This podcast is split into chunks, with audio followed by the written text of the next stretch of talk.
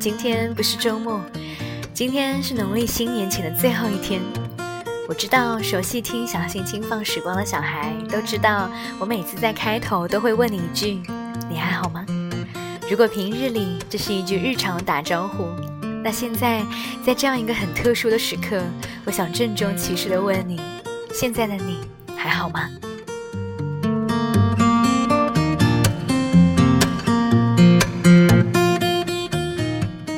周本该是在中国这片土地上最热闹的一周，朋友们早早的就开始给我炫耀抢到手的火车票，开始谋划着要给亲戚家的小孩买些什么好玩的礼物。妈妈们开始计划着年夜饭，谁家要带什么菜，置办哪些年货。为了过年的假期能够去北京拍摄，我准备了很久的攻略，但这一切却被一场突如其来的灾难打破。大家开始纷纷的退票留守过年，本来的年夜饭和拜年也改成了视频的形式，订好了机票、酒店也通通的退订，每个人都在聊同一个话题，关心着同一个地区。在这个有些特殊的新年里，愿你和身边所爱的人平安，平安是福，请惜福。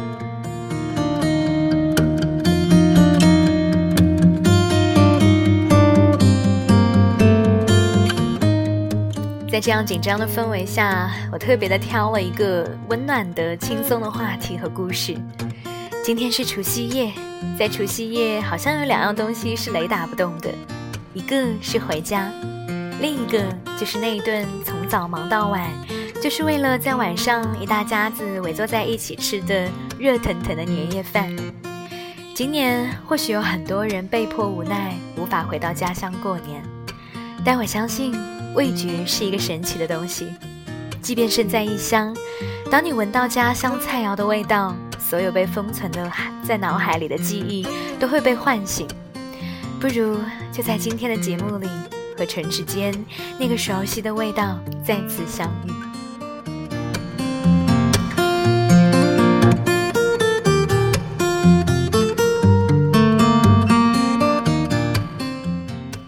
个人的珍珠翡翠白玉汤。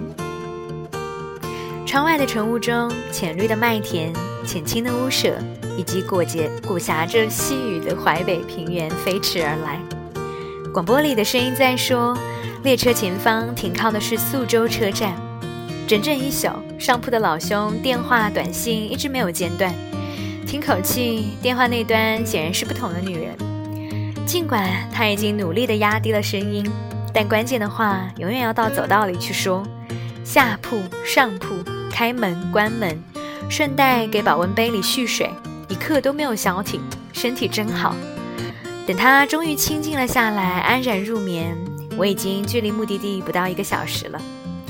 下到车站的站台，父母张立在那里等着。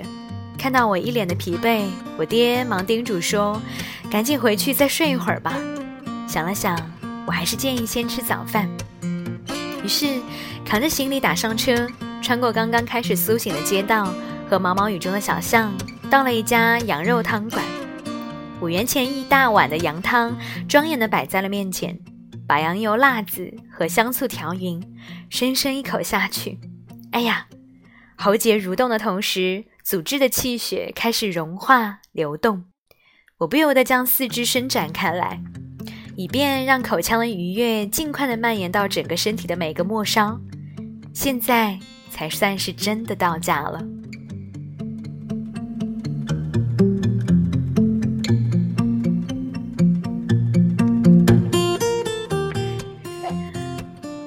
皖北地区的羊汤大多冠以萧县羊肉汤的名号。苏州萧县归苏州市管辖，该县丁里镇多回民聚居，因此羊汤做得格外出名。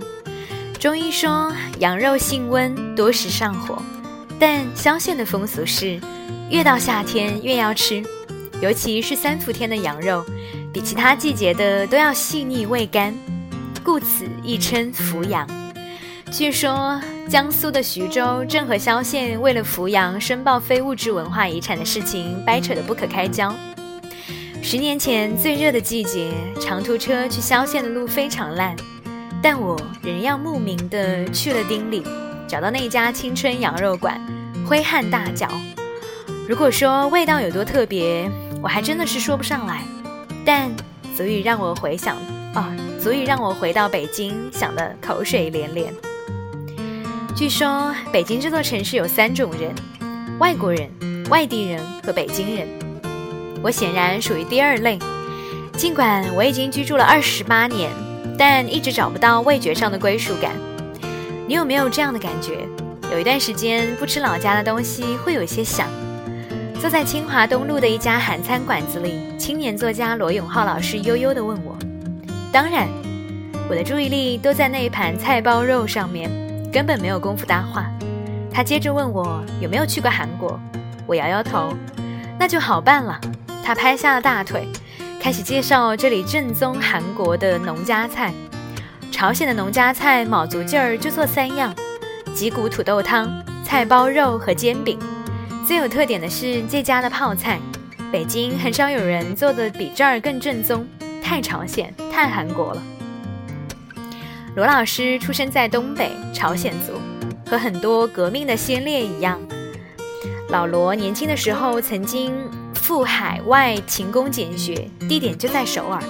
在考察工人运动现状的过程中，他的肠胃也被韩国料理所征服。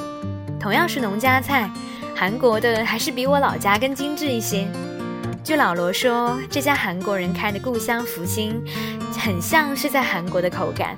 也正是老三样吸引了他，所以隔些日子来就要来一次。每次吃完，心情都会大好。说完，罗老师舀起一瓢脊骨汤，慢慢的喝下去，镜片后面的眼睛也随之眯起来，特别文学，不由得让人联想，不由得让人联想到那一湾浅浅海峡般的乡愁。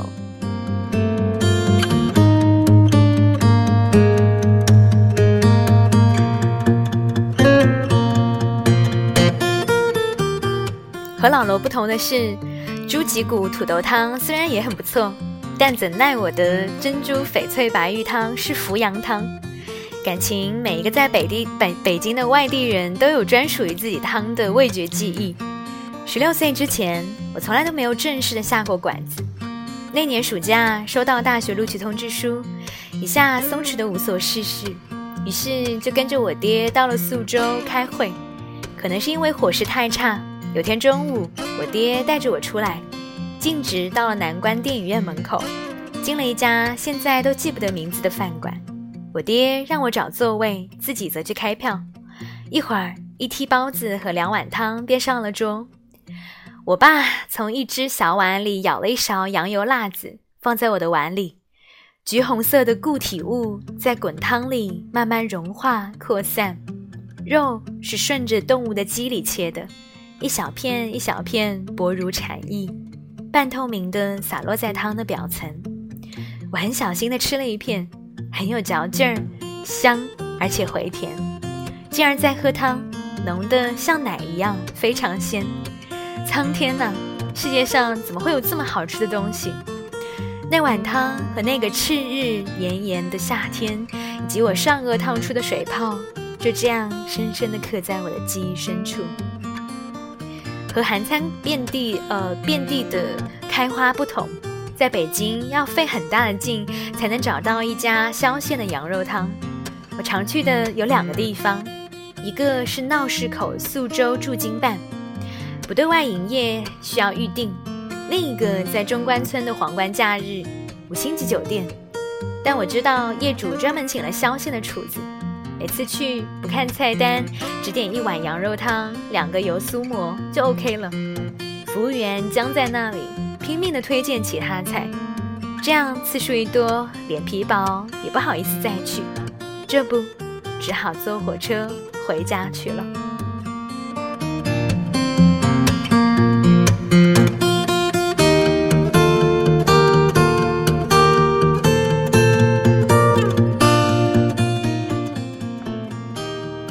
好的早餐读《报时江湖》一篇关于早餐的文章写得很精彩。焦桐先生很文艺的把早上的这一顿称作是一天中最初的期待，听起来就像是情窦初开般美好。字里行间，他甚至不能苟同地将早餐说成早点，生怕吃简单了。如果因为赶早而吃的粗鄙，则一天都会觉得面目可憎；如果想到丽日清晨即可吃到美味，则心中就绽放着桔梗花，真是够浪漫的。焦先生生活在台湾，换作是北京，想吃的精细而丰盛，可不是一件容易的事情。在北京吃早餐是一种无奈。上班路远，堵车，加上爱睡懒觉，像我这样渐渐几乎与早餐绝缘，最多勉强在离家前喝一杯牛奶，出门上锁，最后一口随着电梯门关闭匆匆的咽下，早餐即告结束。我的生活原来那么的面目可憎，而且可憎了好几年。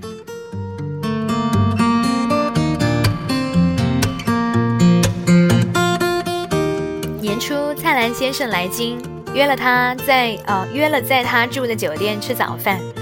到时见他点了精味早餐的套餐，粥、豆腐脑、火烧和小菜。我犹豫了半天，还是要了西式的套餐，看上去更实惠一点。蔡先生不解，为什么在北京不吃当地的美食？这个问题还真不好回答。在我看来，酒店里面是没有好早餐的。最好吃的早餐都在居民区的寻常巷陌中，冒着烟火气的地方。比如，你可以站在锅灶前跟店老板说着咸蛋，或者用筷子在卤蛋的锅里仔细地寻找最入味的那只。这种感受在酒店里永远无法实现。这一点，我和焦桐先生的想法一样。只要好吃，可以为了一碗煎蛋面走半个小时。酒店的早餐永远是城市化的食物，果腹可以，享受则远远谈不到。因此，哪怕要麻烦一点，我都要去实地找到最本地化的小吃，像重庆的小面、西安的辣汁肉夹馍、桂林的马肉米粉、郑州的胡辣汤、安庆的猪肝圆子。这也是我喜欢出差的原因。工作时间有一定的弹性，可以安稳的享受美味。在外地，我每天吃早餐的习惯会自动的恢复，而且居然也充满了一天中最初的期待。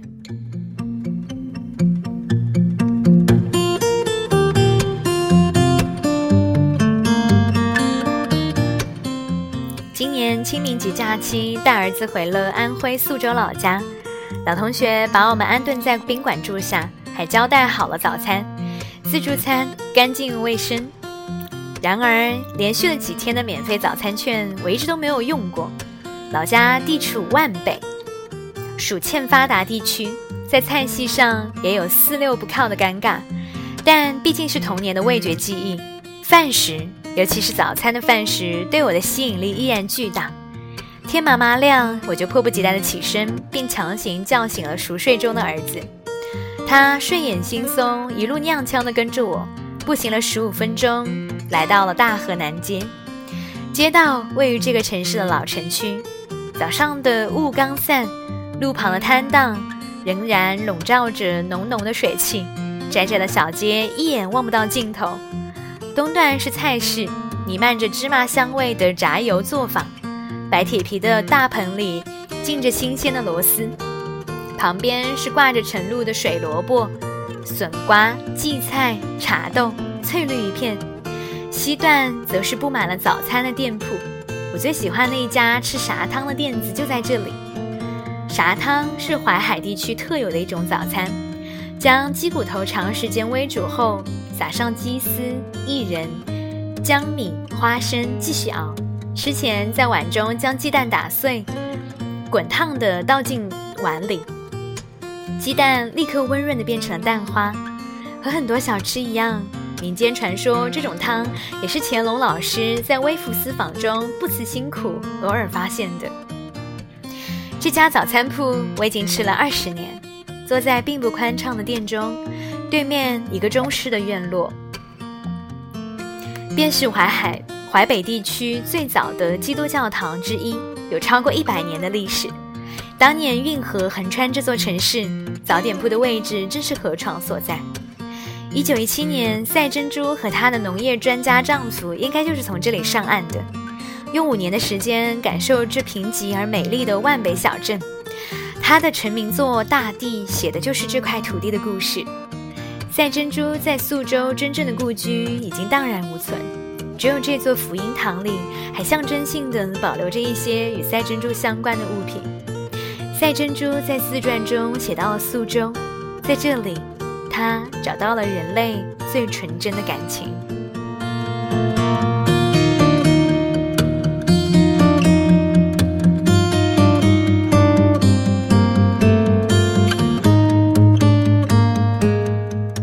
不知道赛女士是否吃过啥汤？我儿子从一岁那年回老家就喜欢上了这个东西，所以到了店里，他的眼睛立刻开始放光。安顿他坐下，要了汤，我便出去帮他一路打点其他的吃食。隔壁就有一种糖糕，类似北京的炸糕，不同的是这儿用烫面炸，个头也小得多，馅也只有猪油和白糖，外酥里嫩，咬一口，里面的糖霜会顺着嘴边流下。在隔壁是打烧饼的焖炉，一口缸反扣着，下面是炭火，缸壁上贴着芝麻烧饼，黄澄澄，喧腾无比。斜对面是卖果子的。所谓的果子是用水烙馍撒上绿豆芽、香芹和玫瑰大头菜，然后放上一根刚刚炸好还烫嘴的油条。春饼柔软弹牙，油条格外松脆。果子店旁边是卖菜盒子的，用肉馅、粉条、清油、五香粉和面，小火煎炸。我一遍一遍地往回送吃的，儿子满头大汗，心满意足地享用。这种温暖的成就感，仿佛让我回到了二十年前的某一个清晨。当时，父亲第一次带我来这里，他彼时关切的眼神和微笑，此刻也准确地浮在了我的脸上。这，便是我心目中最好的早餐。吃罢饭，在路口福离吉烧鸡店买了几块鸡杂，咀嚼鸡胗清脆的声响，不紧不慢慢地伴随着我们。行走在洒满阳光的老街上，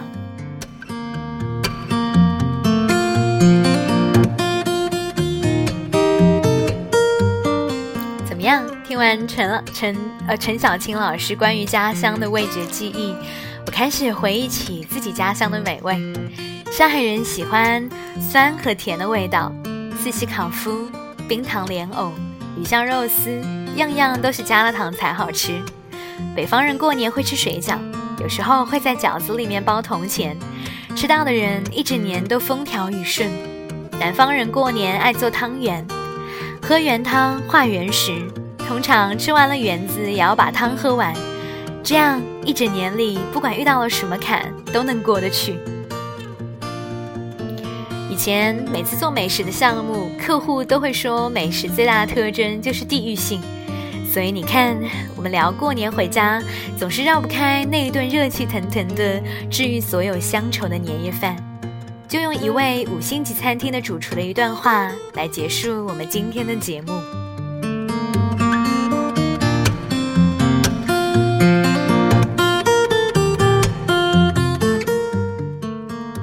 道是储存记忆、储存情感的介质。用文字描写味道，总会显得粗糙而不达意。妈妈包的饺子，爸爸炖的鱼，大学食堂里的黑暗料理，所有味道都会被封存在脑海里，直到再次在唇齿间相遇。食物自带味觉的定位系统，无论脚步多远，总有熟悉而顽固的味型。在全中国每座城市、小镇、乡村，家家户户的年夜饭餐桌上集体到达了顶峰。你有固定会在年夜饭吃到的饭菜吗？四喜烤麸和熏鱼。烤麸呢，不能用手切，不能用刀切，必须用手撕。熏鱼讲究选料，鱼大肉厚才酥嫩。至于卤汁，冰糖要足量够甜。生活苦的时候。让甜意给人安慰。油爆虾，第一步炸虾，合格的油爆虾是能够连壳吃的，足够久的高温才会让虾酥松入味。那些难以消化的，就让心底的温度去温柔它吧。清蒸鱼，蒸鱼精确到秒，筷子电鱼九分整出蒸香。大量的葱丝铺上，热油一浇，很多的事情最难的恰恰是把握时机，多一分少一秒，味道都大不相同。冰糖肘子，一只肘子焖煮两个小时。大骨一转就能够轻松的取出，火候就算到位了。颤颤巍巍的冰糖大肘子，吃法要用抿的，配合闭眼陶醉的神情，是人类的快乐难得相通的瞬间。全家福砂锅，蛋饺、花菇、大虾、贡丸、鲍鱼、笋尖，一炉砂锅沸沸腾腾的炖香。那种暖到头发丝儿的热腾，是在孤单的时刻仍然保持温暖的源泉。葱油拌面，葱油要冷，酱油要热，然后后淋，先后淋上再拌，才有味滋味的层次。汪涵曾说：“翻炒是情感的升温，糖醋是情感的蜜意，而一碗面就是一碗柔情。”做厨师最大的乐趣不在于烹饪的本身，而是在于当一道菜上桌，你会在食客的眼中看见故事，他们与那些独特滋味的故事。这家奶奶在世的时候很会做四喜烤麸，时至今日也一直是他们家年夜饭的固定菜式。小孙子今年吃到了第一口烤麸的滋味，意味着数年后这个味道。仍将由它延续下去。上海女孩给广州的男孩夹了一只虾，广州的男孩给上海女孩夹了一块鱼。喏，这就是我从小爱吃的味道，也想让你此刻尝一尝。梁秋实，梁实秋曾经说过自己血糖高，不放不吃放糖的菜，仅有的甜食配额全留给最爱的八宝饭，而这家的爸爸。的八宝饭是冰糖肘子，只有今天，全家谁都不拦着他。即使与家人隔山跨海，这群孩子啊，也总有办法和他们来张热气腾腾的全家福。老张是我们的面店师，早早的就给家人订了包厢，一晚上做菜都特别积极，说也算是给家人做年夜饭了。终于忙完，帽子还没来得及摘，就赶着去，是该轮到他热热闹闹的和家人喝上一杯。下班了，我也该回家了。我回来喽，快来，你爱吃的番茄炒蛋已经做好了。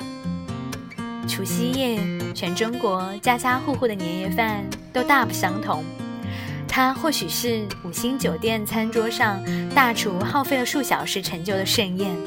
也可能是家里的小厨房，妻子和母亲琢磨了半天烧出的小菜几碟。但相同的是，一家子甜甜蜜蜜坐在桌前，开一瓶慢慢悠悠的小酒，敬自己，敬家人，也敬来年的红火和美好。在除夕红红火火的样子有很多种，它不一定很昂贵，也未必要很热闹，但最重要的。是你一定要与你爱的人在一起，在这个有些特殊的新年里，无论你此刻身在何方，请不要忘记那些始终支撑我们前行的爱和力量。祝你春节快乐！